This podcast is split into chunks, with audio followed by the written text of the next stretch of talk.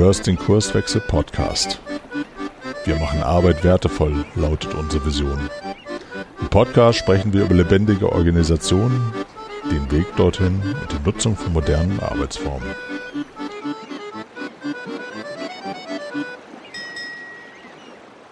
Moin und herzlich willkommen im Kurswechsel Podcast. Hier ist Arne von den Kurswechslern und in der heutigen Episode geht es um Begegnung, Kommunikation und gute Zusammenarbeit. Für jede Organisation ist es ja wichtig, einen guten Informationsfluss zu haben und Menschen so miteinander zusammenzubringen, dass sie gemeinsam gute Lösungen entwickeln können. Häufig endet das, du kennst das vielleicht, in viel zu langen, unproduktiven Meetings und Massenveranstaltungen mit Frontalbeschallung. Dass das auch anders und vor allem besser geht, das weiß Florian Städtler. Florian ist Inhaber der Eventagentur Spielplan 4 und beschäftigt sich mit genau diesen Fragen. Also, wie erreiche ich Menschen durch Kommunikation und wie fördere ich durch gute Formate gelingende Zusammenarbeit? Darüber hinaus ist Florian Organisator des WorkX Festivals, dem wahrscheinlich größten und, wenn du mich fragst, dem besten Unkonferenzformat für die neue Arbeitswelt.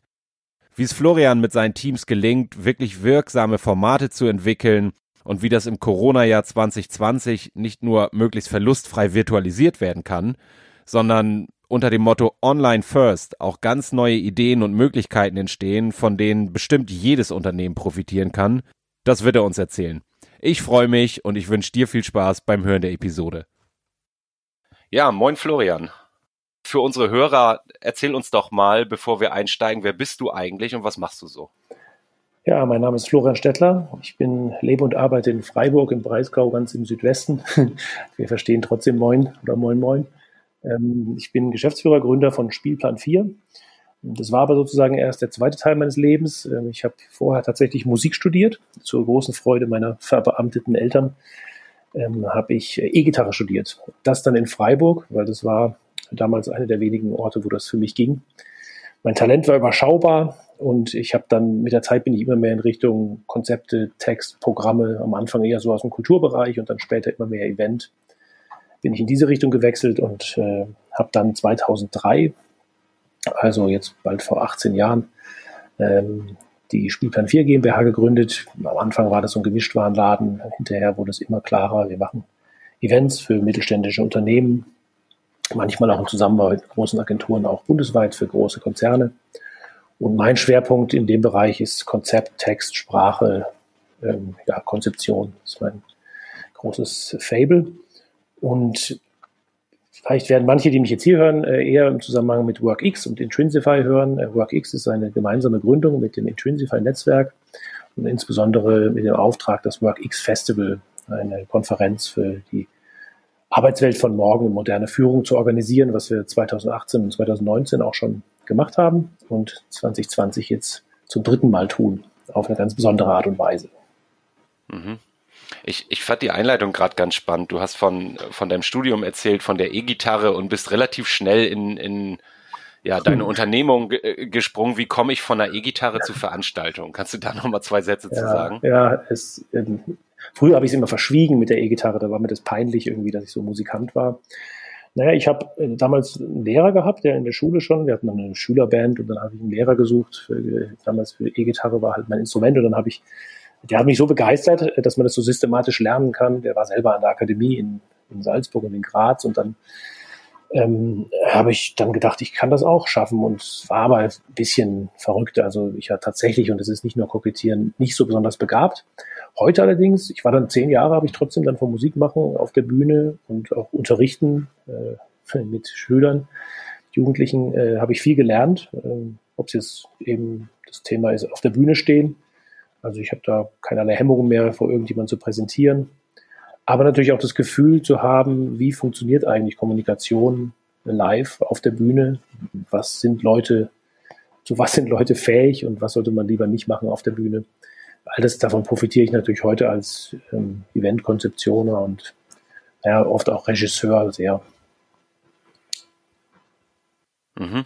Ich, ich fange mal, du hast jetzt schon zwei spannende äh, Unternehmungen, die ich dich tatsächlich beide ähm, ja, worüber ich gern äh, sprechen möchte. Fangen wir mal an bei Spielplan 4, ähm, Veranstaltung. Was heißt das konkret? Also wie kann ich mir das vorstellen? Was macht ihr? Mhm. Spielplan 4 ist erstmal eine Eventagentur. Das, die Schublade macht schon Sinn aufzuziehen. Ähm, das heißt, wir bedienen tatsächlich, wir sind ja, wir sind ja hier in der Schwarzwald-Hauptstadt Freiburg, wir bedienen tatsächlich den hiesigen klassischen Mittelstand, das sind Maschinenbauer, Automobilzulieferer, Messtechniker und all diese Dinge. Sehr erfolgreiche Unternehmen, über Jahrzehnte oft noch familiengeführt. Äh, für die arbeiten wir und machen so Klassiker wie äh, Jubiläen, Vertriebstagungen, Mitarbeiterveranstaltungen. Im Allgemeinen ein bisschen größer, weil die kleineren Sachen werden ja von den Firmen selber organisiert. Das sind so die Event Classics. Äh, außerdem haben wir uns jetzt so einen Ruf erworben, als auch so eine typische Kreativagentur zu sein. Das heißt, wir helfen auch manchmal jetzt schon bei Dingen, die nicht nur Live-Kommunikation sind. Das heißt, so interne und externe kreative Kommunikation. Das sind Kampagnen. Das ist vielleicht mal eine Idee für eine Webseite, eine originelle Firmenpräsentation.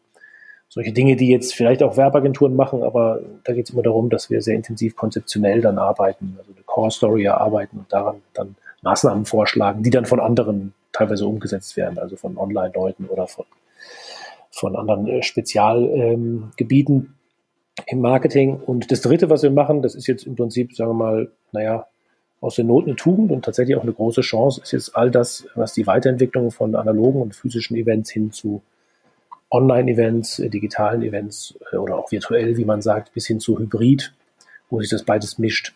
Also da ähm, hatten wir uns auch schon vorhin beschäftigt durchaus, aber so wie die meisten Leute sich vorher auch mit Videokonferenzen und so weiter auch schon mal beschäftigt hatten, hat es eine ganz andere Dimension angenommen durch die, naja, seit dem, seit Mitte März. Mhm. Ich, ich, äh, da würde ich später gerne noch ein bisschen reinzoomen. Vielleicht noch mal so ganz allgemein aus aus deiner Expertensicht. Warum braucht die Welt Veranstaltung? Was ist aus deiner Sicht der Mehrwert, der Nutzen davon, dass Menschen zusammenkommen zu zu was auch immer? Ja, wie das ist, wenn Menschen nicht zusammenkommen, das merken wir ja gerade, finde ich. Also ähm, bisher, oder sagen wir, als ich angefangen habe und auch vorher, waren die Eventagenturen oder die Veranstaltungsplaner auch in den Firmen, das, die waren ja so verschrien als die Partyabteilung. Mhm. Aber man kann schon sagen, dass äh, diese Art von sinnfreier Bespaßung, wo dann irgendwelche Dienstreisen gemacht wurden auf Yachten vor der Westküste oder noch andere Dinge, die dann auch in den Schlagzeilen waren. Diese Sachen waren ja aufgrund von Compliance und anderen Dingen sowieso schon sehr zurückgeschraubt. Und wenn überall Lean gemacht wird, dann wird auch da natürlich genauer hingeguckt. Trotzdem gibt es natürlich noch, es gibt Veranstaltungen, die wirklich nur der, der Incentive und der Belohnung und, und dem guten Laune äh, dienen. Das ist ja schon durchaus auch, sagen wir mal, Nutzen. Ähm, aber im Großen und Ganzen geht es heute natürlich schon um andere Dinge. Das, äh, es geht um interne Kommunikation, das heißt, dass die Menschen tatsächlich besser zusammenarbeiten. Das tun sie nur, wenn sie sich persönlich kennen. Das hat einfach Vorteile, ähm, äh, diese, diese, dieses Wahrnehmen mit allen Sinnen.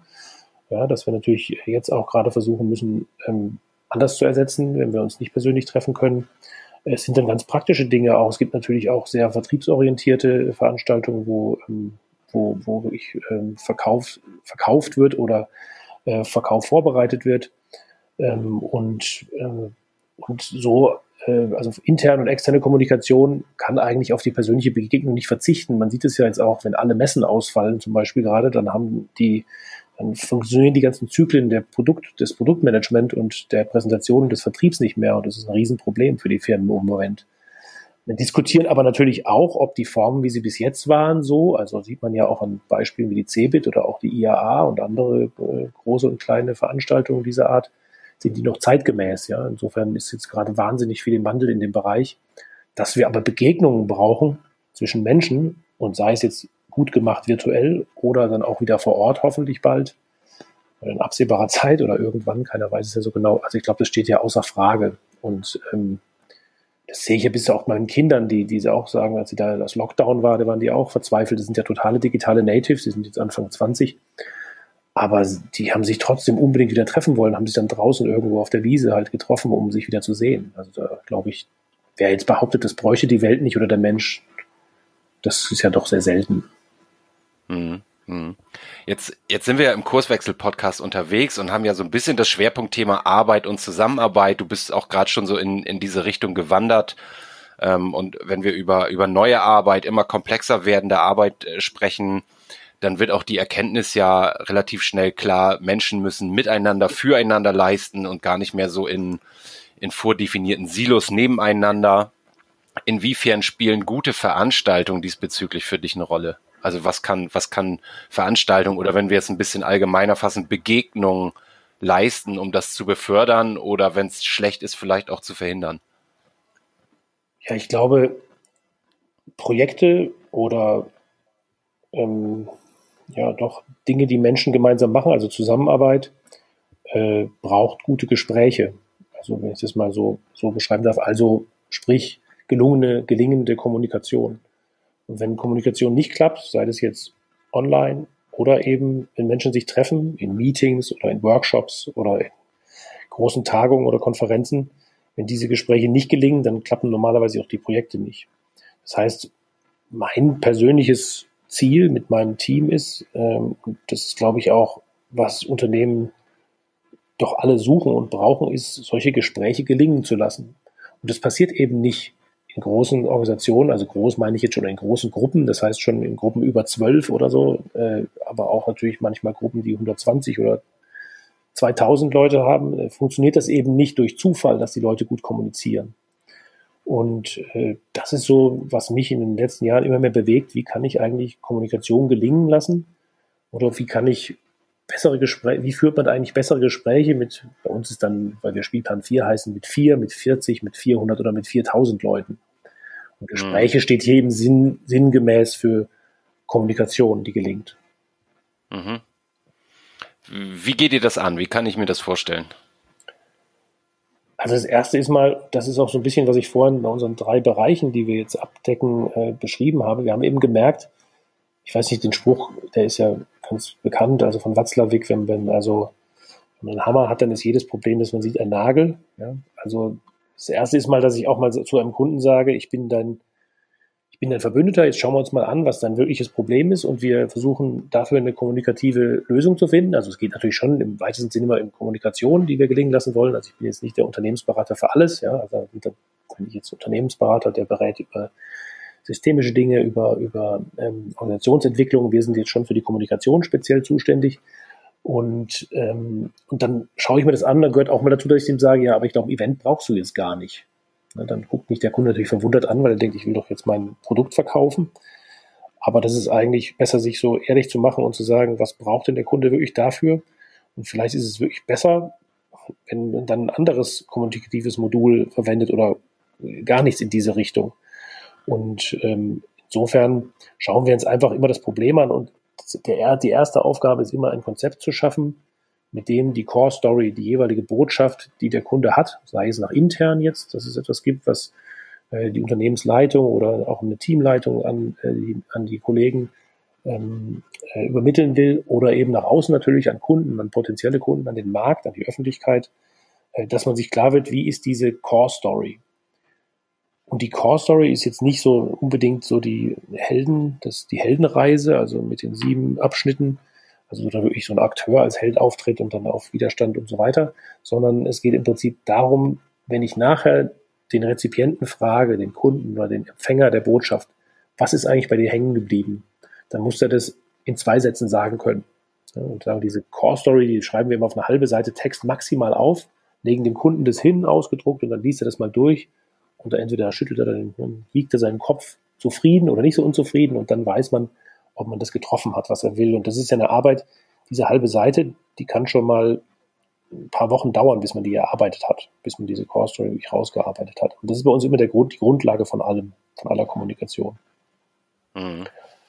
Und dann geht es natürlich weiter. Also dann sind wir noch nicht fertig, sondern dann sagt man, okay, wenn wir uns auf das Inhaltliche, auf die inhaltlichen Kerne jetzt konzentriert haben, dann müssen wir überlegen, was für Maßnahmen wir jetzt machen. Und die Aufgabe, die jetzt natürlich oft kommt, heißt, oder die immer auf uns zukommt, im Allgemeinen auf uns zukommt, heißt dann, wie können wir das im Rahmen einer Veranstaltung nutzen? Da hat sich der Kunde dann oft vorher schon Gedanken gemacht, weil er sagt, okay, ich habe jetzt hier 300 Leute oder 120 oder auch nur 50 und wie kann ich jetzt die auf eine intensive Weise diese Botschaft erfahren lassen? Und das sind ja nun mal Events erwiesenermaßen durchaus geeignet dazu. Hm.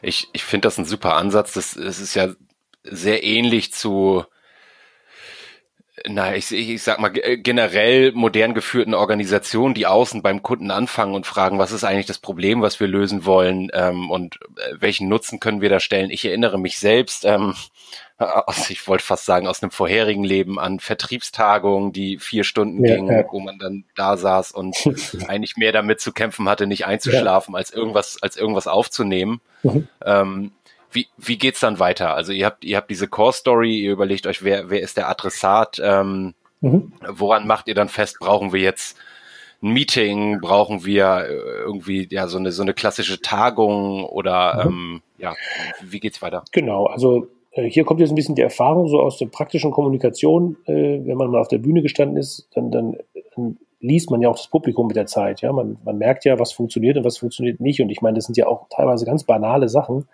dass man eben Leute nicht länger als eine Dreiviertelstunde konzentriert auf einem Thema halten kann. Das weiß man eigentlich schon seit 100 Jahren, ja, oder 200 Jahren. Ähm, dass ein Medienwechsel zum Beispiel hilft und, und so weiter und so fort. Also, dass man die Leute interaktiv werden lassen muss, ja, statt sie nur frontal zu beschallen. Ähm, das sind ja, das Witzige ist, diese Sachen sind alle komplett banal und man denkt immer, ja, also das ist jetzt wirklich eher, dafür muss ich jetzt eine Agentur verpflichten, aber scheinbar schon, weil wenn ich so die Veranstaltungen sehe, die dann so stattfinden, immer wieder, wo ich teilweise auch mal selber eingeladen bin oder wie als Gast dabei oder sonst wie, sage ich, warum macht ihr diese grundsätzlichsten aller Fehler immer noch? Ja, also dass man irgendwie zwei Stunden redende Marathon irgendwie hat. Das will doch überhaupt niemand, will das. Und trotzdem mhm. findet es immer wieder statt. Und äh, so diese Erfahrung, auf die versuchen wir auch eben aktiv anzubringen. Das ist auch teilweise dann so ein bisschen äh, unsere Aufgabe, dann auch den Kunden natürlich zu überzeugen, dass dieses Standard, den er halt, dieser Standard, den er halt kennt, ja, von tausend Veranstaltungen, die er schon erleiden musste, dass das nicht die einzige Lösung ist. Und dann kommt eben das Thema Kreativität rein und dann machen wir normalerweise mit dem Kunden dann auch einen Konzeptionsworkshop, wo wir das also in einem halben Tag komplett mit dem Team von denen, am besten mit dem Economic Buyer, also dem Geschäftsführer, dem Abteilungsleiter, der auch immer das entscheidet, also der wirklich, der letztendlich auch die, die Botschaft verantwortet, aber auch das Budget, mit dem zusammen ganz intensiv zu erarbeiten, äh, was denn, wie denn diese Veranstaltung aussehen könnte. Und ähm, das Tolle an diesem Konzept ist halt, also wir vermeiden tatsächlich sehr viele Pitches dadurch, neuerdings. Also wir schaffen es immer öfter, Kunden zu überzeugen, zu sagen, komm, wir machen stattdessen den Workshop, nicht irgendwie so eine Zwei-Stunden-Präsentation, wo wir vorher mal zwei Stunden kurz gebrieft werden, sondern ganz gründlichen Konzeptionsprozess zusammen, dauert drei Wochen oder vier und dann habt ihr uns auch kennengelernt in Action und dann kriegt ihr dieses Paket dann hat man ein Basiskonzept von der Veranstaltung plus einen Kostenvoranschlag und dann entscheidet sich der Kunde erst, ob er den Auftrag wirklich ganz vergibt. Hm. Wir kriegen aber auch schon etwas Cashflow rein, weil wir diese Konzeption uns eben auch bezahlen lassen und das ist auch so ein, hm. wiederum überlebenswichtig für uns. Aber, aber also vielleicht noch, was passiert denn jetzt? Also letztendlich erarbeitet man dann natürlich ein, so ein, was wir sagen, so ein Eventflow, also ein Ablauf. Und dieser muss halt einfach klug sein und, und so sich nach den normalen Regeln der Kommunikation richten. Da muss die Botschaft interessant, spannend, überraschend, interaktiv äh, gespielt werden. Und dafür gibt es eben fast endlose Möglichkeiten, ja, was eben weggeht über, sagen wir mal, das lang, das, das äh, schlecht geplante Meeting, den, den 0815 Workshop oder eben so eine Vertriebstagung, wie du sie vorher beschrieben hast, wo man eben nur frontal vollgeknallt wird mit Informationen. Hm. Was, was sind so äh, typische Fragen, an denen ihr da vorbeikommt in diesem Prozess, um das rauszuarbeiten, um dahin zu kommen, dann wirklich auch ein gelungenes Format am Ende, naja, erstmal konzeptionell auf die mhm. Beine gestellt zu haben, das sich dann aber eben auch in der Durchführung bewährt? was sind das für Menschen, die da sitzen? Das ist die wichtigste Frage. Ne? Also mit welcher Erwartungshaltung gehen die da rein? Man muss die Vorgeschichte eben auch kennen, natürlich. Man, es gibt ja immer komplizierte Sachen, wie, wie sie, was sie, also komplizierte Dinge, die sich in Unternehmen bereits äh, zu bestimmten Themen entwickelt haben. Und das muss man, da muss man so offen wie möglich mit dem Kunden drüber sprechen. Und dann die Leute dort eben, ähm, dort eben so, also ich hätte fast das Wort abholen gesagt, aber das ist ja irgendwie so ein bisschen übergriffig. Also wir müssen einfach äh, dann Dinge tun, die die Leute inspirieren, ähm, die sie, die sie offen informieren und äh, die sie ausreichend überraschen, sage ich mal. Also auch nicht überfordern natürlich. Jetzt irgendwie, ich kann nicht, wenn ich, wenn, muss schon berücksichtigen, dass zum Beispiel 300 Vertriebler, die also ähm, mit allen Wassern gewaschen sind und tolle Kommunikatoren, die sind natürlich ein anderes andere Zielgruppe, als wenn ich jetzt ähm, 300 Wissenschaftler habe, also die vielleicht eher so ähm, solchen Radiologen oder so. Ja? Also auch bei den, bei den, bei den Ärzten gibt es ja durchaus welche, die extrovertiert sind. Aber allein dieses Thema, was sind das, was ist das für ein Mensch? Wie gemischt ist die Gruppe? Ist sie homogen? Ist sie eher, ist sie, ähm, sind es ganz viele verschiedene Leute? Sind es alle, welche Strukturen? Ist, ist die ganze Firma dabei oder nur eine Abteilung? Ähm, also wir haben eine ziemlich umfangreiche Frageliste, die wir die fragen, aber es kommt schon sehr darauf an, welche Menschen dort sitzen und natürlich setzen wir uns auch ein Ziel dann. Also was soll denn bei den Leuten hinterher ankommen und äh, wie geht's denn weiter zum Beispiel auch? Also es ist zum Beispiel auch eine Frage, was soll denn nachher anders sein als vorher? Ja, also nach der Veranstaltung, das hat so ein bisschen mit der Botschaft und mit dem, mit dem Emotionalen zu tun.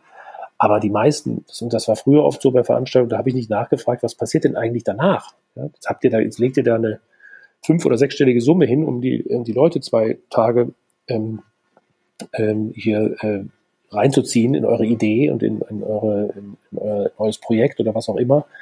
Und dann passiert einfach danach gar nichts. Ja, das, und dann ist es natürlich auch zum größten Teil rausgeschmissenes Geld. Das muss man, und das ist auch gar nicht so selbstverständlich, dass man das einfach mal anspricht und sagt, ja, was ist denn der nächste Boxenstopp? Was sind denn weitere Meilensteine? Wie wird denn das gemessen? Und, und äh, wo wollt ihr eigentlich nachher hin? Wo soll es denn weitergehen? Ich, ich erkenne da so ein bisschen so ein Muster, was sich, was sich so ein Stück weit auch auf meine Arbeit übertragen lässt. Mhm. Ähm, und vielfach auch das, was, äh, was ich in den Gesprächen mit, mit unseren Kurswechselberatungskunden dann, äh, dann häufig bespreche, ist, was du gerade geschildert hast, ist ja dieses Umdrehen von ähm, ich habe ein Produkt mhm. und ich überlege mir, wie ich ausreichend viel Werbung mache, damit ich die Leute da reinkriege in mhm. dieses Produkt, mhm. also ja, ja. Schrägstrich in, in die Veranstaltung. Und dieser umgedrehte Gedanke, den du gerade geschildert hast, ähm, wer ist eigentlich mein Kunde sozusagen? Ja, ja, ja. Was hat er für ein Problem? Wie muss ich den ansprechen? Wie kann ich dieses Problem lösen? Ähm, das ist, glaube ich, vielfach auch schon ein Musterbruch. Ich weiß jetzt nicht, wie es in der Veranstaltungsbranche aussieht, aber vielfach beobachte, beobachte ich das bei ja, bei, bei Wirtschaftsunternehmen, mhm. die, die Produkte oder Dienstleistungen anbieten, die so sehr darauf bestehen, was sie ausmacht und dann über Produkte sprechen. Ja, ja, ja, klar. Ja, was sich ja gerade stark verändert, wenn, wenn Kundenanforderungen höchst individuell sind ja, und ja. bei dem, bei dem einen Projekt schon wieder anders bei dem anderen. Ja. ja, das kennst du ja sicher. Eben wie du es jetzt sagst, kennt, kennt ihr hundertprozentig auch. Also, bei den Kunden tut sich aber auch schon was. Wir haben jetzt auch für den Maschinenbauer jetzt was gemacht und ähm, und da war es auch so, dass eher die auch immer wieder gesagt haben, na, nicht immer so auf uns als Experten und, und, und hier die, die mit der Begeisterung sprechen, sondern äh, wir müssen über den Kunden sprechen und ihn äh, nee, dadurch erreichen, dass wir wirklich noch mehr versuchen, uns da reinzudenken und, äh, und äh, dann eben ihn auf diese Weise dann überzeugen. Also ich glaube auch, dass es die zeitgemäßere Sache ist, ähm, bei dem, wie, der, wie die Märkte jetzt sind, wie so speziell wie die Anforderungen auch an alle Dienstleister sind oder auch die Produkte. Mhm. Und also ich, ich kann mir vorstellen, dass das im ganz Kleinen anfängt. Also jeder hat wahrscheinlich schon mal die Erfahrung gemacht, aus dem Meeting rausgegangen zu sein und ähm, also mit dem Gedanken, eine E-Mail hätte jetzt auch gereicht. Ja, ständig. Das, ja, also. So und also vielleicht kannst du da noch mal, wenn wenn ich mir jetzt als, äh, ich hatte ja schon in, in unserem Vorgespräch gesagt, wer, mhm. wer hört uns eigentlich vielfach Menschen in Unternehmen, ähm, auf allen Ebenen Mitarbeiter, auf Führungskräfte in klassischen Unternehmen, Geschäftsführer, Inhaber und so weiter, wenn die sich die Frage stellen, was bedeutet das denn jetzt für mich? Mhm. Vielleicht, vielleicht auch im ganz Kleinen. Welch, welche Ansätze können mir schon helfen? Kannst du da ein paar Beispiele nennen, um ja so, so ein bisschen zum äh, zu Ideen anzuregen? Mhm. Ja, also ich glaube, man braucht dann natürlich neue Formate, äh, für die man sich Gedanken machen muss und ein bisschen Mut, auch mal was auszuprobieren und dann wieder sein zu lassen also ich meine, ich, wir könnten jetzt mehrere Podcasts gleich über Meeting-Themen machen, da gibt es ja auch ganz tolle Bücher drüber und, äh, und Ideen und ich glaube letztendlich äh, vielleicht noch wichtiger als diese Formate sind dann so Art Paten dafür, ja, also jemand, der sich so dazu berufen fühlt, sowas mal sich da tiefer reinzuwühlen. Äh, wie kann ich denn jetzt wirklich äh, solche Standard-Meetings, die ja sein müssen, einmal A hinterfragen, müssen die überhaupt noch sein und B dann wirklich anders gestalten äh, da gibt's ja also wirklich auch reichlich Lektüre dazu. Irgendwie ist es komisch. Es gibt so viel Beratung und Info und Blogs und Hacks und was weiß ich dazu, aber irgendwie scheint es doch noch ein Riesenschmerz bei vielen zu sein, dass es diese ganzen unnötigen Meetings gibt. Und dann einfach mal ausprobieren, dass man eben bestimmte Dinge einfach weglässt. Das ist übrigens manchmal auch einfacher. Äh, dann ist die Kommunikation teilweise schon, schon besser als vorher. Ähm, ich, muss ja jetzt nicht erzählen, was diese typischen Sachen sind, die in Meetings immer falsch laufen, also viel zu viele Leute und, ne, und so und schlecht vorbereitet und kein Ende und kein Anfang und es muss immer eine Stunde sein. Also, also es kann ja, also ich weiß nicht, das ist sowas, das glaube ich, das ist eine, ähm, das, was, was wir jetzt versuchen bei den, bei den Veranstaltungen ist tatsächlich, also das, das, das, Stich, das Stichwort habe ich vorhin schon gesagt, also Überraschung, ja, und, und ähm, immer wieder mal, und das hängt ja mit zusammen mit Veränderung. Also wenn ich einfach irgendeine Routine habe, die halt jede Woche um äh, 15.30 Uhr stattfindet, eine halbe Stunde im selben Raum und so weiter, das ist ja schon mal klar, dass es auf die Dauer dann äh, in eine negative Routine ausarten wird, höchstwahrscheinlich. Mhm. Das heißt, warum macht man die nicht mal in einem anderen Raum? Warum geht man nicht mal spazieren zusammen? Vielleicht macht man so ganz off, off-site mal. Und es macht so viel aus, ja. Also, dass, dass man solche einfachen Dinge verändert, ähm, dann vielleicht die meisten sagen dann, ja, was soll denn das jetzt irgendwie, so ein Quatsch? Natürlich darf es jetzt auch kein Quatsch sein. Ich sage immer Innovation. Also wenn man sagt, alle müssen zu der Veranstaltung auf Händen reinlaufen, dann ist die Innovation halt ein bisschen zu hoch, weil dann das einfach keiner kann und, und äh, die Leute total überfordert.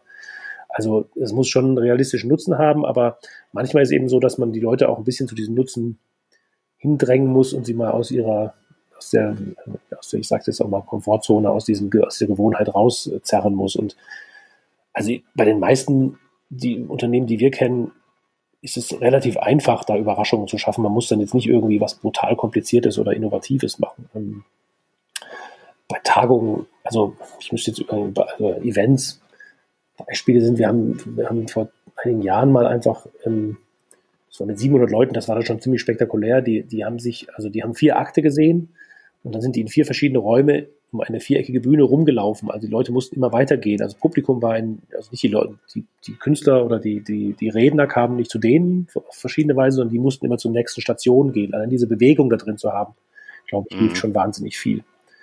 Ähm, weil zum Beispiel diese Gespräche, ja, Walk the Talk, du denkst einfach anders im Gehen. Das kann man in ganz kleinen Runden ja durchaus mal machen, zu zweit oder zu dritt. Finde ich, finde ich einen super wichtigen Punkt. Allein diese Bewegung, also wir sprechen ja über Interaktion. Genau. Und wenn wir, wenn wir Kommunikation sagen und nicht nur über jemand sendet irgendeine Mitteilung aus und hofft, dass ein bisschen was davon ankommt bei den, beim, beim ja, Adressaten. Ja. Und also auch ich stelle das auf unterschiedlichen Formaten als, als Teilnehmer dann immer wieder fest, wie viel es macht, nicht zwei Stunden in dem Stuhl zu sitzen, ja. sondern auch mal, auch mal Dinge in die Hand nehmen zu können und ja, mich bewegen zu können, mit, mit anderen Leuten ins Gespräch zu kommen, das, das finde ich schon immer, ja, ja ob, obwohl ich es jetzt schon oft erlebt hab, habe, eigentlich immer wieder bemerkenswert, mhm. dass das so, so ein kleiner Hack sozusagen ja. so eine große Wirkung haben kann. Genau, es kommt eigentlich nicht auf die, es kommt nicht auf das Spektakuläre an, weil das ist ja auch, bei Events war es ja lange so, dass das wurde ja immer, also bei den, zumindest bei den großen Veranstaltungen, auch der großen Firmen, das war irgendwie so gefühlt, man muss jetzt mal auf den Mond fliegen oder Formel 1 fahren. Alles andere ist schon langweilig, das haben wir alles schon gemacht und hm. das kann es ja nicht sein, weil erstens äh, wird, da muss man dann in schlechten Zeiten zu sehr sparen, dann wäre jede Veranstaltung sofort obsolet.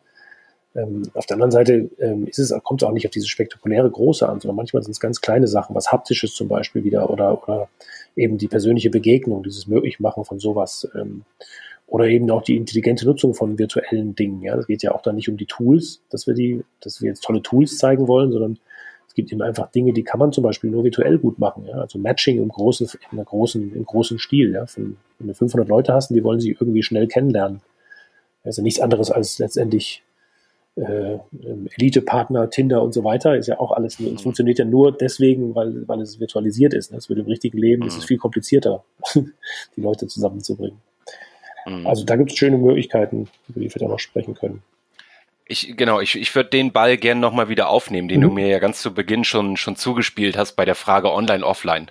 Mhm. Ähm, und, und nochmal die, die aktuelle Situation, äh, Corona, viele sind ins Homeoffice gewandert, viel, viel mehr Arbeit findet äh, ja mittlerweile und ja auch von fast von heute auf morgen virtuell statt. Ähm, ich kann mir vorstellen, für euch als Eventagentur oder Veranstaltungsunternehmen ähm, war das erstmal heftig. Vielleicht fängst du da mal an. Wie seid ihr damit umgegangen? Und ähm, mhm. ja, wir, wir kommen bestimmt dahin, welch, welche Ideen daraus auch entsprungen sind. Ja. Ja, also es ist so, wenn ich jetzt so Leute treffe, die ich schon länger nicht mehr gesehen habe, und das ist ja durchaus, trifft man ja jetzt hin und wieder Leute, die man länger nicht gesehen hat, weil ja man sich ja zeitweise gar nicht gesehen hat. Ähm, da kriegt man so ein bisschen mitleidige oder vorsichtige Blicke und so, was machst du denn so gerade, Florian? Und was, wie geht's? Und äh, dann muss ich mal sagen, ja, wir leben noch und das ist aber tatsächlich nicht selbstverständlich, weil unsere Branche, also die Live-Kommunikation im erweiterten Sinne, äh, ist schon sehr hart betroffen, äh, insbesondere diejenigen, die ganz, die also rein physisch aufgestellt sind, also Messebauer, Caterer, mhm. Location-Vermieter und so, also die wirklich nicht so einfach ihr Geschäftsmodell umstellen können, ähm, sind teilweise ja bei Null Arbeit das ganze Jahr 2020. Ne? Und das, das ist meiner Meinung nach nur der Anfang. Also ich glaube nicht, dass wir, also ich bin jetzt mal ein bisschen pessimistisch, ich, also die ganz großen Großveranstaltungen mit vielen Leuten auf engem Raum, also ich bin erstmal skeptisch, dass die jetzt in der ersten Jahreshälfte 2021 ganz normal stattfinden werden. Aber vielleicht, mhm. ich hoffe, dass ich mich täusche, aber damit muss man ja mal rechnen. So, und als wir jetzt im Mitte März dann äh, die Nachricht vom Lockdown kam, da war dann irgendwie klar, jetzt wird alles total anders und das hat sich dann auch sehr schnell äh, bei, den, bei der Kommunikation mit unseren Kunden gezeigt, weil da sind die, die Absagen für den Sommer und Herbst natürlich nur so reingerasselt. Also wir hatten quasi 70 Prozent Absagen von komplett. Äh, und da kann man sich ja vorstellen, was normalerweise dann ist. Also dann, da musst du ein bisschen Puffer haben oder du bist halt dann sehr schnell an der Kante. Und da muss man sich was einfallen lassen. Und wir haben dann halt gesagt, ja, was ist denn jetzt die Option? Ich habe mich dann mal einfach einen Tag ganz zurückgezogen und habe überlegt, was macht man denn? Und habe mir so, eine, ja, so einen Krisenreaktionsplan zurechtgelegt und ähm, habe dann gesagt, okay, also volle Flucht nach vorne. Wir müssen jetzt äh, gucken, wie man jetzt diese, wie man die analogen Sachen, die nicht mehr gehen, ähm, entweder ähm, auf die Dauer durch Hygienemaßnahmen und so, so optimiert, aber mehr noch ähm, also dass man da auf dem neuesten Stand immer Bescheid weiß natürlich, was da geht. Äh, das zweite ist dann einfach die Virtualisierung von Erlebnissen.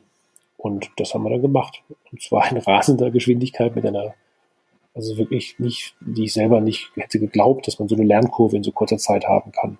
Ähm, mhm.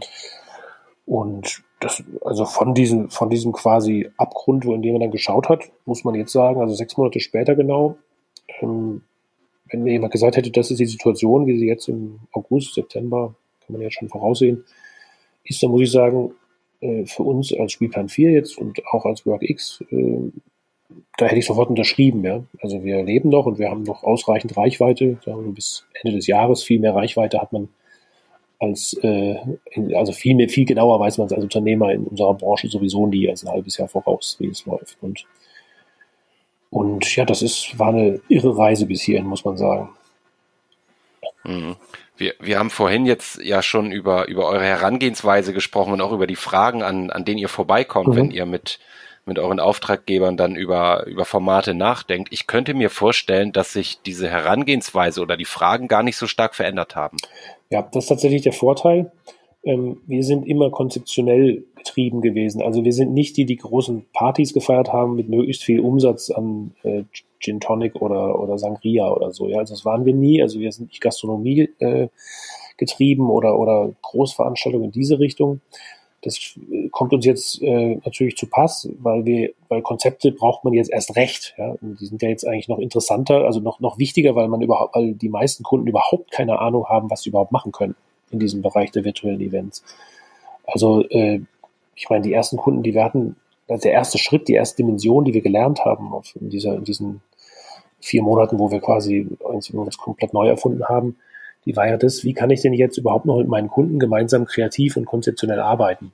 Also das, das war ja so, dass wir eben, wie ich vorhin beschrieben habe, diese, diese Konzeptionsworkshops angeboten haben. Die fanden immer vor Ort statt mit ganz viel Kärtchen und, und Post-its und das Ganze, was dazugehört. Also ein richtig schöner Kreativworkshop, wo man sich, wo man sich auch kennenlernt. Und dann haben die ersten gesagt, ja, nee, also das kann man jetzt nicht online machen, vier Stunden lang oder so, das geht nicht. Dann haben wir uns angeschaut und haben gesagt, doch, das muss gehen. Ja, und dann haben wir eben so ein Konzept dafür gemacht, erstmal für diese Art von Zusammenarbeit, dass man eben äh, mit den entsprechenden Tools, die man dann den Leuten auch erstmal technisch und so weiter, da müssen die erstmal sicher werden, aber das haben wir alles eingebaut, also mit Technik, Technik und Soundchecks und so am Tag vorher, und dann mit, den, mit sechs Leuten vom Kunden und vier Leute von uns oder so in dieser Größenordnung dann einfach intelligente Videokonferenzen macht. Ja, mit ein paar Tools, nicht zu viele, sonst wird es auch zu anstrengend. Aber letztendlich in deren Umgebung, ob die jetzt in GoToMeeting oder in WebEx oder in Zoom oder in Microsoft Teams sind, da müssen wir uns danach richten. Wir müssen die alle beherrschen. Mhm. Das, war die, das war der erste Lernschritt jetzt aus der jetzigen Sicht schon wieder sagen, selbstverständlich, aber als die anfingen, unsere Kunden hatten die gerade mal, mussten die alle von jetzt auf gleich ins Homeoffice und hatten teilweise kein Internet zu Hause und wussten nicht, wie ihre Webcam zu bedienen ist und so ganz banales Zeug halten.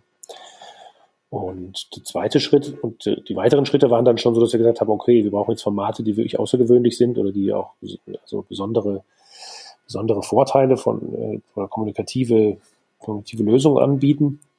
Und also kann ich kurz vielleicht aufzählen, das, das zweite, was oder zweite Dimension, wie wir es so nennen, ist ähm, oder zweite, zweites Format ist so eine 2D-Event-Location. Das ist ein bisschen wie so ein Grundriss von einem Büro, was wir auch mit unseren Partnerunternehmen auch benutzen. Also wir sitzen da in so einem, man guckt von oben auf so ein Gebäude drauf und da sind so kleine Avatare wie so Pac-Mans und da sitzt jeder in seinem Büro und oder in den Workshop-Räumen und man kann dann selbstbestimmt in die Räume wechseln, Leute treffen, ansprechen und tatsächlich Netzwerkevents darin veranstalten. Und das haben wir dann tatsächlich mit echten Kunden. Hier in Freiburg am 12. Mai, dann haben wir diesen ersten Piloten da durchgeführt, der jetzt auch bei WorkX beim Festival äh, auch dann mhm. äh, weitergeht. Und und das dritte ist, die dritte, die dritte Dimension ist äh, Streaming, also Live-Streaming, was ja jeder auch in der Videokonferenz macht, aber wir meinen jetzt schon Streaming mit einem kleinen Studio. Ne? Also noch nicht wie Fernsehen, aber fast. Wo man mhm. einfach ein viel besseres Bild hat, eine Bildregie und dann eben viele Sachen zusammenschneiden kann, Einspieler und solche Dinge. Und da haben wir am 23. Mai dann das, ähm, das war mein Geburtstag. Also ich habe einen runden Geburtstag gehabt dieses Jahr und konnte ich natürlich auch nicht feiern, war ein bisschen frustriert. Und wir waren so irgendwie, und ich sage, wir müssen jetzt irgendwie ein Zeichen setzen, dann haben wir daraus so einen zwölf Stunden Streaming-Marathon gemacht, von 12 Uhr mhm. mittags bis 12 Uhr nachts. Und das war einfach so auch für uns eine Wahnsinnsherausforderung, weil wir es ja noch nie so gemacht hatten. War öffentlich, ja, es waren auch durchaus prominente Speaker dabei oder, oder Impulsgeber und das hat sich aber total gelohnt, weil wir einfach A, ein Lebenszeichen von uns gegeben haben, ein sehr kräftiges und B, natürlich unfassbar viel gelernt haben, wie das funktioniert und natürlich auch, was nicht funktioniert. Hm. Ja, ich, also ich habe da ja auch mal reingeschaltet. Mhm, ich habe das ja, unserem Vorgespräch ja schon angedeutet und war auch, also äh, erstmal Lebenszeichen ja, aber ich, ich finde das auch wahnsinnig inspirierend, mhm. Ähm, dann zu beobachten, wie geht ihr damit um oder wie gehen auch andere damit um und ähm, welche Kreativität auch plötzlich äh, ja. im Umlauf ist, im, im Umgang mit diesem Problem. Und wir, wir bei Kurswechsel uns ging's ja zum Teil nicht anders als äh, als euch, mhm. zumindest das, was du gerade beschrieben hast. Denn also wir sind keine Veranstalter, aber natürlich brauchen wir irgendwie ein Setting ja, oder ein Format, ja, um, um, um auch arbeiten zu können. Genau. Und ähm, auch, auch da gilt, das geht am allerbesten im äh, ja von Angesicht zu Angesicht, mhm. wie es so schön heißt. Und ähm, auch, auch da weiß ich, ähm, ich würde jetzt, würd jetzt äh, fast vermuten, ich habe mich da auch in der Hinsicht bei euch inspirieren lassen. Wir haben natürlich auch erstmal versucht, mhm. das, was wir vorher äh, eins zu eins gemacht haben, was so nicht mehr möglich war, ähm, möglichst ohne Leistungsverlust irgendwie zu übersetzen. Mhm. Ja, klar. Mhm. Und wir haben uns total schwer getan an einer vernünftigen Übersetzung mhm. ja, offline ja, zu online. Ja, und besser ist es tatsächlich geworden, also auch, auch was so die, die Rückmeldung unserer Kunden anging. Mhm. Ähm, als wir uns ein Stück weit davon gelöst haben, wir müssen das jetzt genauso genau. machen, mhm. nur mit Internet. Ja, ja, genau. Ähm, ich, ich meine sogar, dass die Inspiration irgendwie durch einen Post von dir in, in irgendeinem mhm. Netzwerk oh. kam. Vielleicht kannst du da noch mal ein bisschen drauf eingehen. Ja, es ist, ähm, es ist natürlich naheliegend. Ja, man will dann, wenn man was Tolles hat in, im, ich weiß, fast im richtigen Leben, also in dem, in der, in der analogen Welt, dann sagt man, okay, ich, dann ist es doch logisch, ich will das übertragen und mitnehmen in diese neue Welt. Ne? Ich, dieser blöde Virus hindert mich daran, das eigentlich zu machen. Aber das ist die Fall, das ist tatsächlich ein Irrweg, da bin ich mir ziemlich sicher, weil es einfach äh, zwei verschiedene, wie, wie zwei Welten sind, in denen man sich bewegt und man eigentlich eher äh, es ist auch eine, wie soll ich sagen, eine Depressionsstrategie, ist vielleicht ein bisschen hart, aber es ist eine Fruststrategie, weil also nimm an, du machst ein Festival in der Zeche Zollverein, der UNO UNESCO Weltkulturerbe, ja. Das ist einfach eine mhm. Location. Wenn ich die jetzt versuche, in, in, äh, ins Online zu übertragen, ins Digitale, kann ich ja nur verlieren. Ja, selbst wenn ich mir so ein Ding bauen würde, so eine, sowas, was ich mir nie leisten kann, also so ein, so ein Avatar Second Life von der Zeche, dann würden doch alle sagen, oh komm, ich will das echt haben. Ja? Das würde sogar das noch verstärken, dieses, dieses, dieses, dieses, Gefühl, äh, dieses Gefühl des Vermissens. Mhm. Also das heißt, das ist eigentlich komplett falsch, so zu machen, diese Dinge. Oder ich sage, ich schicke den Leuten jetzt was zu essen nach Hause. Ja, kann man machen, ist auch ganz nett, dann haben die alle zusammen Bierchen. Aber es ist nicht wie das Bierchen, das ich dann zusammen mit dir an der Bar abends trinke da und mit noch einem Speaker daneben, der da auch mittrinkt oder so. Ne? Das ist doch klar. Ja. Also das sind alles nur Behelfsdinger, die aber eigentlich im Prinzip schwächer sind. Und wir haben da, da lange darüber diskutiert und Mark Poppenborg und der Lars Vollmer, sind ja auch Typen, mit denen, die sind ja bei sowas auch wirklich ähm, auf eine Art kompromisslos. Die haben, irgendwann haben wir gesagt, wir machen das Ding online first. Ja, wir müssen sagen, oder noch besser war diese Sache, was kann man eigentlich nur online machen? Das sind die Sachen, die unser Festival auszeichnen sollen. Ja? Also online first. Und was mhm. kann man denn nur online machen? Also was kann man nur online machen? Das ist erstens, wir können unbeschränkt viele Räume bespielen. Ja? Also sowohl räumlich können wir theoretisch 100 Zoom-Räume aufmachen parallel, wenn wir wollen. Ja, das mhm. geht ja nun mal in, im wirklichen Leben nicht. Da sind wir genau das, eine unserer größten Engpässe ist, dass wir immer zu wenig Räume haben. Zweitens, wir können die Räume so lang nutzen, wie wir wollen. Das heißt, jetzt ist es so, wir öffnen den Raum schon von der ganzen Location schon einen Tag vorher. Die Leute können alle schon mal reingucken und gucken, ob das funktioniert. Ja, sich da ein bisschen zurechtfinden, den Weg finden und dann äh, äh sind sie dann, wenn es losgeht, sind sie schon ganz routiniert damit. Und wir lassen diese, diese Räume tatsächlich auch auf für zwei Monate danach, wo sich Leute sich wieder treffen können. Ja, also auf Selbstinitiative oder zu Impulsen, die eben auch noch stattfinden. Das ist was, was ja nur online geht. Ja, mhm. Nur online geht zum Beispiel auch äh, schnell mit mehreren hundert Leuten ein Stimmungsbild einzufangen. Ja, mhm. also ob es jetzt Votings oder Abfragen, all diese Dinge, die es da gibt, oder eben, also, dass man so statistische Sachen abfragt. Und natürlich auch ähm, sowas, was wir jetzt nennen, so Flip Classroom. Die Leute, ähm, im besten Fall, das ist so das Idealbild auf der Uni, äh, da kommen, haben die Leute alles schon gelesen und kommen dann die Vorlesung, um mit dem Professor nur noch auf höchstem Niveau zu diskutieren. Ja, also so ein bisschen was wollen wir da auch machen. Das heißt, es gibt bestimmte Impulse, gibt es eben asynchron, die kann man sich schon eine ganze Woche vorher angucken. Und dann Ende der Woche, also in diesen Themenwochen, die wir nachher machen, ich erkläre es vielleicht gleich nochmal genauer, damit es nicht zu verwirrend ist, äh, kann man dann, also man kann dann diesen asynchronen Impuls, diesen aufgezeichneten Impuls schon anschauen, wann man will, wann man halt Zeit hat, wie so ein Podcast oder wie ein YouTube-Video und, äh, ist, und kann dann sofort in irgendeinen Backlog seine Fragen dazu schreiben an den Impulsgeber. Der Impulsgeber kann es wiederum lesen und dann schon vorbereitet in, den, in die Vertiefung gehen, mit, die dann stattfindet danach. Was ja auch nicht geht, wenn, wenn ich jetzt nur Live-Chat habe, ja, dann kann der Impulsgeber, während er spricht, äh, kann er nicht den Chat beobachten. Das ist unmöglich. Ne? Er kann dann höchstens, die Redaktion kann ihm dann drei Fragen raussuchen oder sowas. Aber es ist viel cooler, wenn der schon diesen Dialog quasi schon miterlebt. Und das, was jetzt, was ich jetzt beschreibe, ist ja im Prinzip genau das, dass man sich überlegen muss, wie kann Kommunikation und Gespräche eben gelingen unter diesen besonderen Bedingungen. Und zwar mhm. nicht nur als Notnagel so, also, sondern eben, wow, was habe ich für Möglichkeiten, das jetzt äh, äh, tatsächlich online äh, neue Dinge zu machen, die ich vorher eben ähm, nur face-to-face -face gar nicht machen konnte. Mhm. Ich, ich erinnere mich dran, dass äh, jetzt, es muss kürzlich gerade gewesen sein, der Marc in der Online-Session sagte, ihr habt euch irgendwann die Frage gestellt, wie würden wir das Ganze denn bauen, wenn wir gar nicht wüssten, dass es Offline-Formate gibt? Ja, genau. Was, das fand ich, ja. fand ich einen super coolen Ansatz. Ja. Und so, so kommt man dann ja auch ein Stück weit dahin, was du gerade geschildert hast. Was ist eigentlich nicht irgendwie der Verlust, den wir genau. durch das Online haben, sondern was ist Feature? Ja, genau. Make the bug the feature ist dann auch, das ist auch, glaube ich, hat äh, Marc auch in die Diskussion reingebracht. Mhm. Das ist ein sehr guter Leitfaden haben, finde ich, um kreativ zu werden auch. Ja, also es ein mhm. bisschen die Not, Not und Tugend machen und so ist ja auch, steckt ja auch dahinter. Ähm, wir haben, ich beobachte diese Sache auch in unserer Branche, vielleicht so kleine Parallele noch aufzumachen und, und so ein bisschen das Big Picture, ähm, dass die Leute ähm, viel zu sehr nach rückwärts denken und sagen, oh, jetzt äh, und, und so hoffen, alles wird wieder genauso, wie es vorher war, ja, aber äh, und dadurch ähm, und das, ich hatte mit einem Kollegen drüber gesprochen, hat er gemeint, nee, müssen wir es anders machen. Also wenn wir jetzt über die Zukunft der Branche, der Events reden, dann müssen wir äh, mal überlegen, also uns vorstellen, da landet ein, ein Raumschiff jetzt im Corona-Jahr von Außerirdischen äh, bei uns auf dem Planeten und, und landen, sprich mit dem Eventmanager ja, oder mit dem, mit dem Live-Kommunikationsexperten oder dem, von, der, von dem Unternehmen, der die Veranstaltung organisiert. Und, und der sagt dann, ja, wie habt ihr das denn bisher gemacht? Aber das geht ja jetzt nicht mehr. Aber was macht er denn jetzt? Und, und diese Art, da habe ich auch gemeinsam mit dem Kollegen, äh, und dann, also dritt war das so drei, drei, so eine von der Unternehmensseite, haben wir so einen Artikel bei LinkedIn geschrieben, das war dann so eine Art Zeitreise. Da hat eine, mhm. also eine japanische äh, Unternehmensflüstererin aus dem, aus dem Jahr 2070 und ein Oldschool-Event-Macho von 1993 haben sich beide in einer Zeitreise ins Jahr 2020 katapultieren lassen und dann über die Zukunft der Events gesprochen. Und ich glaube, so muss man aber mehr da dran gehen, ja, also äh, sich öffnen, was natürlich jetzt wiederum leicht gesagt ist, äh, wenn ich noch, wenn ich, wenn mein Geschäftsmodell das hergibt.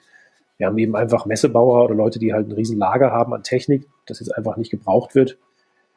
Und auch, sagen wir, alle die ganze Maisindustrie, also die ganzen Hotels, die jetzt nicht gebucht werden und so weiter, die, die haben es natürlich nicht so leicht, jetzt plötzlich ihre Hotels für was anderes zu verwenden. Ne? Also das ist jetzt, aber in unserer Branche, wo wir so wir im weitesten Sinne konzeptionell beratend arbeiten, und da gibt es ja die Parallelen, die du beschrieben hast, äh, sicher auch zwischen Kurswechsel und uns, also da ist es so, da glaube ich, gibt es genug Möglichkeiten, wenn man offen genug ist. Hm. Ich, ich setze den Link zu diesem äh, LinkedIn-Artikel, von dem du gesprochen hast, mhm. mal in die Show Notes für die für die Hörer. Mhm. einfach draufklicken. Wir wir sind ähm, äh, für mich war das einleuchtend, worüber du sprichst, um um nochmal für alle Transparenz zu machen. Inzwischen beim bei diesem WorkX Festival angekommen. Genau.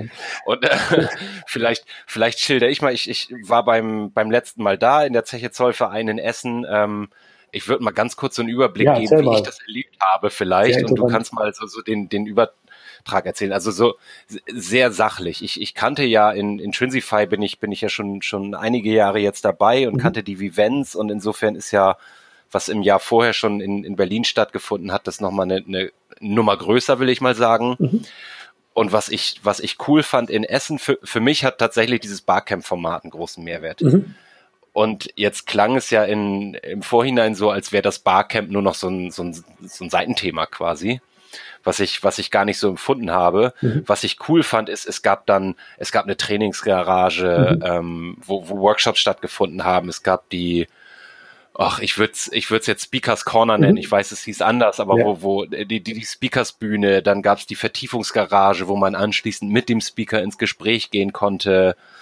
Es ach, ich weiß es nicht, die, die Kaffeeecke. Also ich war total geflasht von diesem, von, von diesem Format und gleichzeitig hatte ich so dieses Phänomen, was wahrscheinlich allein bei Barcamps schon auftritt. Ich hatte ständig das Gefühl, ich verpasse was. Ja, ja. Äh, was ja auch irgendwie so Teil dieser, dieser ganzen Idee ist. Mhm. Ähm, vielleicht, wenn wir von, von dem oder wenn, wenn du erzählst, ihr habt das jetzt im März komplett umschmeißen müssen. Mhm. Was zeichnet das WorkX 20 aus?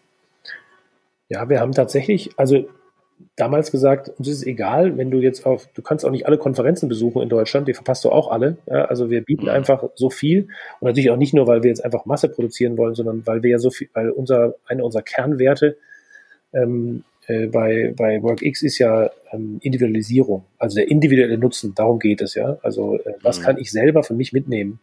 Und wenn man jetzt diese 7 plus 1 Dimensionen inhaltlich der neuen Arbeit anschaut, nach denen wir das kuratieren, dann ist halt für jeden immer nur ein, zwei dieser Dimensionen interessant. Natürlich würde man trotzdem am liebsten noch viel mehr angucken, aber es geht halt nicht. Wir wollen eben das machen. Ähm, tatsächlich bei dem Online jetzt ist es so, dass man eigentlich viel weniger verpasst. Ähm, mhm. wenn, man, wenn man jetzt noch auch die acht Wochen hin, wir haben das ja gestreckt, also wir haben, ich versuche mal das, die Struktur zu erklären, wir haben äh, zwei Festivaltage, die haben wir so belassen, an den Tagen, wo sie auch in der Zeche stattgefunden hätten äh, weil da sich ja alle freigehalten haben. Da haben wir im Prinzip ein Studio hier aus Freiburg, aus dem wir senden. Das ist Livestreaming. Äh, immer wieder unterbrochen von, also das Livestreaming an sich ist schon inter, Inhalt schon interaktive Elemente, man kann da schon mitmachen, auch über den Chat hinaus. Ähm, aber dann gibt's immer wieder äh, die Momente, wo alle Leute in die virtuellen Austauschräume in Zoom gehen oder sich auf Sokoko, das ist eine weitere App, die wir verwenden, das ist diese 2D-Event-Location, von der ich vorhin schon erzählt habe, dort tatsächlich netzwerken können. Selbst selbst entscheiden können, in welchen Raum sie jetzt reingehen, auf der Liste suchen, wer jetzt gerade da ist und dann den treffen. Was übrigens auch einfacher ist, als auf so einem großen Festivalgelände, ja, alle Leute zu finden, wenn du die mal verloren hast, wenn du seine Nummer nicht hast. Mhm. Also das heißt, wir haben diese zwei zentralen Tage, wo man eigentlich schon 80 Prozent des Festivals sozusagen konzentriert erleben kann. Entweder als aktiver äh, Teilnehmer, dann macht man halt ganz viel Austausch, dann, dann chattet man, dann äh, kann man hier Ideen einbringen, dann gibt es eine Crowdsourcing-Aktion, die wir vorhaben. Ähm, die andere Variante ist auch, wenn ich nicht, vielleicht auch gar nicht so viel Zeit habe oder zwischendurch noch andere Dinge machen muss oder im Auto unterwegs bin und nicht gucken kann, dann kann ich das teilweise nur als Audio hören oder so, wie so ein passives, unterhaltsames, interaktives Fernsehen benutzen. Weil die Qualität von, der, von dem Bild einfach eine ganz andere ist. Wir haben ein richtiges Studio und nicht nur einen Zoom-Raum oder so, in dem man dann da reinglotzt. Und trotzdem mhm. gibt es immer wieder Sachen, wo man mitmachen kann. Und dann gibt es noch, das, das waren alles am 5. und 6. September, ähm, dann gibt es noch äh, äh, acht Themenwochen, also Dimensionenwochen haben wir die jetzt genannt. Das geht eben nach den sieben plus eins Dimensionen der Arbeitswelt von morgen. Das ist zum Beispiel persönliche Leistungsfähigkeit, Brand Me, neue Technologien.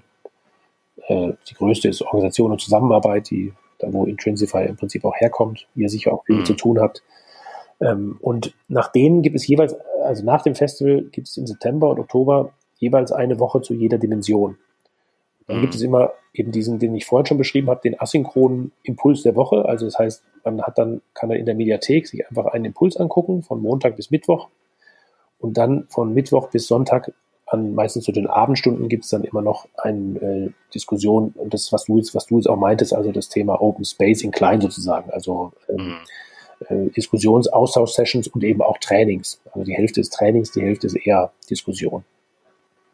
Und dazu gibt es noch, das, dann haben wir es, glaube ich, fast, das Format, gibt es noch ähm, sicher eine dreistellige Zahl von Expertensprechstunden. Das sind halbstündige 1 zu 1 Coachings, die man sich selber buchen kann, online, mhm. mit Leuten, die hm. einen interessieren. Teilweise die Impulsgeber, die auch Speaker sind, teilweise auch andere, die sich beworben haben. Mhm. So, und allerletzter Punkt ist, es gab sehr großen Wunsch, doch Sachen physisch stattfinden zu lassen. Also wir haben das ja auch, als wir es umgebaut haben, dann immer wieder Rück, Rücksprache gehalten mit den Teilnehmern. Und dafür gibt es jetzt sechs, vielleicht sogar sieben Satelliten in verschiedenen Orten in Deutschland. Also unter Berlin, Hamburg, haben jetzt Dresden, Essen, wackelt noch ein bisschen, aber wird hoffentlich was in der Zeche oder auf der Zeche. Und in Wangen und in äh, Darmstadt und Wiesbaden. Jetzt was vergessen? Ich glaube, das waren sie. Und das ist auch großartig. Das sind kleine, also das sind Partner von uns, also kleine, äh, Unternehmen sind gar nicht so klein, aber Unternehmen, die dort kleine, aber feiner Corona-gerechte vor-Ort-Events machen. Die bestehen dann daraus, dass man A, zusammen diesen Stream guckt, wirklich wie im Kino, Teil, und dann aber sich die Breakout-Sessions tatsächlich live vor Ort machen kann. Mhm. Mit echten Menschen sozusagen. So, das war jetzt, jetzt hole ich Luft. Das war, glaube ich, das ganze Format. Daran arbeiten wir und äh, wir glauben, dass es äh, ziemlich viel individuellen Nutzen generieren wird. Mhm. Ich, äh, Flo, ich, ich verrate dir, was für mich die Kernverbesserung ist, so wie ich das gerade ja. wahrnehme. Ich habe das Gefühl, das bringt deutlich mehr Selbstbestimmtheit in das Lernen oder in die Erfahrung der Teilnehmenden, als, mhm. das, als das offline möglich war. Mhm. Also klar entscheide ich mich dazu, ich gehe zu diesem WorkX, aber ich bin dann zwei Tage in, in Essen mhm. oder wo auch immer und bin irgendwie an, an Zeiten gebunden und das entzerrt sich ja alles mhm. so ein bisschen. Ja, ja, ja. Es wird besser verdaulich und wenn, wenn ich das wieder versuche zurück zu übertragen auf ja, auf unser Kernkurswechselthema, mhm. wie findet eigentlich Lernen in Organisationen statt? Also wie werden Organisationen zu lernenden mhm. Organisationen, auch unabhängig vom, vom Individuum, ja. dann, dann hat das, glaube ich, ein, kann man, kann man sich da, glaube ich, schon in, in hohem Maße inspirieren lassen. Mhm. Ja, das, also, das wäre schön, ja. Also wenn, wenn euch das inspiriert, also wir lernen ja auch immer von, wir lernen ja, du bist ja auch äh, Intrinsify Mitglied und, äh, und, und schon lange langjähriger Begleiter und das ist natürlich total toll. Äh, wie auch zum Beispiel, du hast es in unserem Vorgespräch die Datev erwähnt, ja, also unser, mhm. unser Sponsor, aber auch so ein, inzwischen so ein Begleiter, die sind nach Berlin mit zehn Leuten gekommen, wie so eine Expedition, wussten gar nicht, was da los ist, haben dann in-house quasi das Format kopiert, ein bisschen angepasst natürlich auf Corporate, also nicht ganz so, wie wir das kuratieren und haben dann drei oder vier solche Digicamps durchgeführt in einem Jahr also auf sehr hohem Niveau. Da war ich dann auch dabei, habe dann wieder Feedback gegeben und jetzt kommen die wieder mit, waren letztes Jahr waren sie schon so 30 und diesmal werden es vielleicht sogar noch mehr werden, die da als Gäste kommen. Und das ist, finde ich, eine ganz tolle Sache. Und wenn wir das mit euch auch so weiterführen könnten, also dieser, dieses, dieses Geben und Nehmen, also dieser Austausch über das, auch über die Art, wie wir das machen, finde ich mhm. wahnsinnig wertvoll. Also ich glaube alleine jetzt mal, ich will jetzt nicht uns selber zu sehr loben, aber ich glaube, für viele wäre es einfach mal interessant, in die Teilnahme umzusehen, was im Moment schon so möglich ist ne, in diese Richtung. Also ich glaube, mhm. abgesehen davon, dass da auch super tolle äh, Speaker und, und Impulsgeber und so da sind, das Ganze, glaube ich, auch ziemlich unterhaltsam wird. ja, und also dat, ich kann da nur für mich, für mich persönlich sprechen. Ich, ich lese natürlich auch gerne und viele Bücher, mhm. aber äh, gerade was so, ich mache ja auch hier in Bremen dieses, dieses New Work Meetup, mhm. äh, was ja auch sowas wie ein Barcamp ist, das habe ich nicht gelernt ja. in dem Sinne, ja, ja. sondern äh, es, es, funktioniert aber und ähm, ja, ich, ich habe da, ich kann fast sagen, vieles kopiert, was ich gut fand einfach, ne?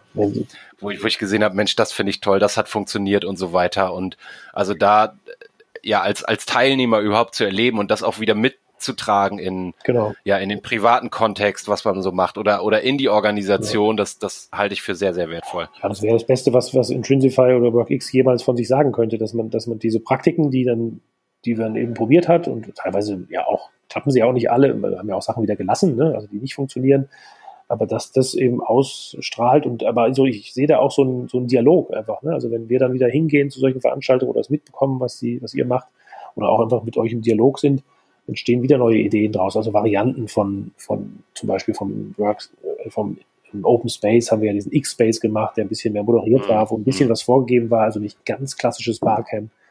Und das finde ich auch wieder, das sind doch gute Ideen für alle, ne? also für, für alle, die, die da, die jeweils ihre eigene Crowd vor Ort oder ihren Neighborhood äh, dann eben da auch weiter in diese Richtung entwickeln wollen. Finde ich auch. Und also jetzt mal unabhängig vom, vom Inhalt eines Formats, ob das jetzt ein Meeting ist, ein Training, ein Event, eine Veranstaltung, eine, eine Messe, eine Konferenz oder sowas. Ich, ich finde persönlich immer, ich gehe auch mit sowas wie einer Metakompetenz da raus. Mhm. Ja, ja, also unabhängig von den Inhalten, mit denen ich mich beschäftigt ja. habe, habe ich Eindrücke gesammelt. Wie, wie machen die das? Was hat mir gefallen? Was hat funktioniert? Was hat mich angesprochen? Ähm, in, in, insofern finde ich da auch das, ja, den übergreifenden Austausch total wertvoll, aber eben auch zu sehen, was, was passiert so, wie, wie gehen Menschen genau. Und Organisationen damit um. lass, lass das weitermachen, so würde ich sagen. Absolut. Florian, be bevor wir bevor wir allzu weit ausschweifen ja. jetzt, ähm, vielleicht erzählst du unseren Hörern nochmal, äh, die die jetzt äh, so ein bisschen angetriggert worden sind äh, im Sinne von Mensch, das klingt cool wo finde ich, wo kann ich mich übers WorkX informieren, wo finde ich da Informationen, vielleicht auch, wie, wie finde ich Spielplan 4, wenn ich das Gefühl habe, ich will mal mit euch in Austausch treten. Mhm. Ja, ich, ich habe ja, ähm, also hätte fast gesagt, zu meinem Leidwesen, es war eine Zeit lang so, dass ich nur Spielplan 4 hatte, dann ist dann ist Intrinsify und Marc und Lars in mein Leben getreten, jetzt habe ich wieder mehrere Hüte auf. Ähm, was aber auch wahnsinnig wertvoll für mich ist und mich weitergebracht hat, einfach auch äh, insgesamt. Also äh, Spielplan 4, damit hat schon alles angefangen, äh, spielplan4.com, also mit 4 als Zahl, wobei 4 auch ausgeschrieben funktioniert, ist die Eventagentur, findet man im Internet, die Web, äh, die fast, also gibt quasi fast alle Medien, äh, auch bei LinkedIn. Ich bin selber relativ immer stärker bei LinkedIn unterwegs und ganz gut mein Netzwerk zu pflegen, da freue ich mich auch über interessante Kontakte. Und äh, WorkX hat die, hat die Webseite work-x-festival.de und da haben wir, die ist jetzt, also die ist natürlich mit heißem, heißer Nadel stricken wir an dieser Seite. Morgen geht das erste Mal ein ausführliches Programm, so chronologisch auch äh, online. Das kann also, also ich weiß nicht, wann das ausgestrahlt wird, aber jedenfalls dürfte es dann schon ausgestrahlt, äh, dürfte, dann ist es auf jeden Fall online. Und, ähm, und dann gibt's noch, was mir sehr am Herzen liegt, eben, ich bin auch weil das zu WorkX eine sehr enge Beziehung hat, auch für die Intrinsify-Mitgliedschaft zuständig, also die, ähm, das engste Netzwerk, äh, mit dem wir versuchen, also so eine Art Lobby zu sein für die für Veränderungen der Arbeitswelt, aber auch noch, noch einen intensiveren Austausch zu haben. Bin ich auch noch zuständig, das findet man auf der intrinsify.de Seite, wo so, so mhm. sehr viele interessante Sachen zu sehen sind. Ja, keine Sorge, niemand muss mitschreiben, ja. das habe ich gerade schon gemacht. Also ich, ich, ich setze das alles in die Show Notes, dann geht's mit einem einfachen ja, Klick. Äh, Florian, herzlichen Dank für deine Zeit, die Inspiration, Einblicke äh, für, fürs Gespräch. Ich ja, persönlich mir hat Spaß gemacht. Ich mhm. hoffe, das hat auch dem einen oder anderen unserer Hörer äh, nochmal was, was mit auf den Weg geben können. Ähm, ja, wir, wir sprechen sicherlich in, in naher Zukunft wieder. Vielen Dank, dass du bei uns Gast im Kurswechsel-Podcast warst. Ja, ich sag vielen herzlichen Dank, dass ich dabei sein durfte und viel Erfolg weiterhin. Danke ebenso. Ja, Bis dann. ciao. ciao. Schön, dass du wieder reingehört hast. Mehr Infos zu uns und diesem Podcast findest du unter www.kurswechsel.jetzt.